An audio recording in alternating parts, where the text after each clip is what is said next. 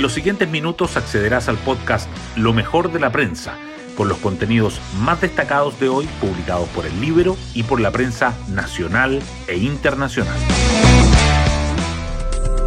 Buenos días, soy Pía Orellana y hoy es miércoles 24 de mayo del 2023.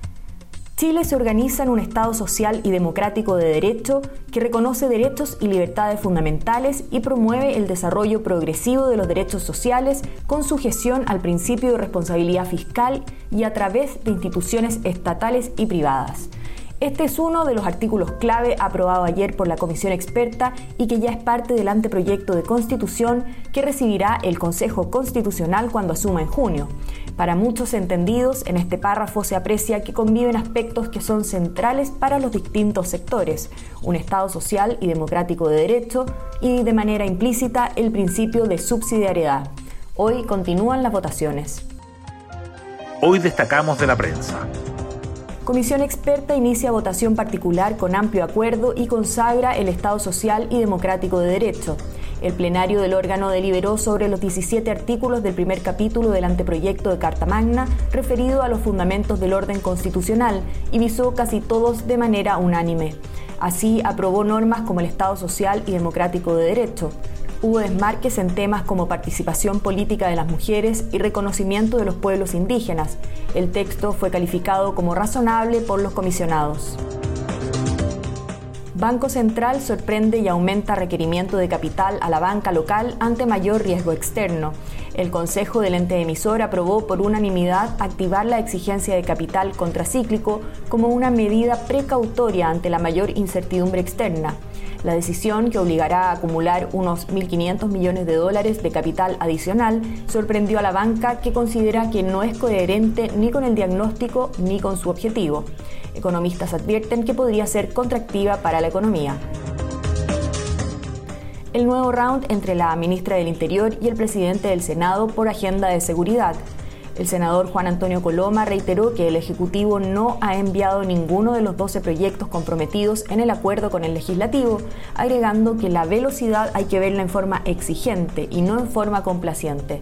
La ministra Carolina Toá respondió que en el gobierno no hay ninguna complacencia y que estos temas se están trabajando con, con una intensidad que no conocíamos hace mucho tiempo importación de cultura criminal y mayor acceso a armas explicarían homicidios más violentos. Dos cuerpos fueron hallados la madrugada de ayer en vías de la región metropolitana, la autopista Los Libertadores y la Ruta 78. Expertos analizan las causas detrás del aumento de los asesinatos y de las nuevas formas delictuales asociadas al crimen organizado. La ministra del Interior dijo que debemos detener la escalada de estos delitos y que antes en Chile no eran habituales. En el libro Fisura en apruebo dignidad, la molestia del PC por la mirada triunfalista del Frente Amplio tras el 7 de mayo. USACH insiste en ilegalidad de resolución del Consejo para la Transparencia y acusa cuestionamiento discriminatorio a Elisa Loncón. La Universidad de Santiago defiende la decisión de no entregar antecedentes académicos de la expresidenta de la Convención Constitucional. El presidente del Consejo para la Transparencia responde que nuestra obligación es cumplir la ley. Corte de Apelaciones de Santiago otorga libertad condicional al ex senador Jaime Ortiz. El Tribunal de Alzada Capitalino acogió de manera unánime el recurso presentado por la defensa de Orpiz contra la decisión de la Comisión de Libertad Condicional que en abril le negó el beneficio al ex senador condenado por fraude y cohecho. Escala conflicto en Ministerio de las Culturas a días de la fiesta del patrimonio. La cartera enfrenta la paralización indefinida de trabajadores a nivel nacional exigiendo diversas mejoras. Ayer se realizaban reuniones claves con miras al Día de los Patrimonios que se celebrará este fin de semana en todo el país. Colo Colo iguala con Monagas y complica su futuro en la Copa Libertadores. El cacique, que estuvo en desventaja desde el minuto 62 y logró un agónico empate 1 a 1 en el 86, se dio puntos ante un equipo venezolano por primera vez en su historia. Los albos desperdiciaron varias ocasiones de gol claras.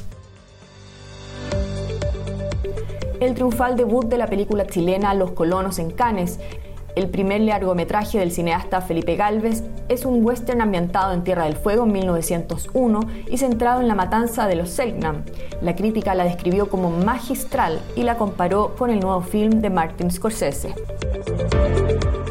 Y así llegamos al final de este podcast donde revisamos lo mejor de la prensa. Me despido esperando que tengan un gran día.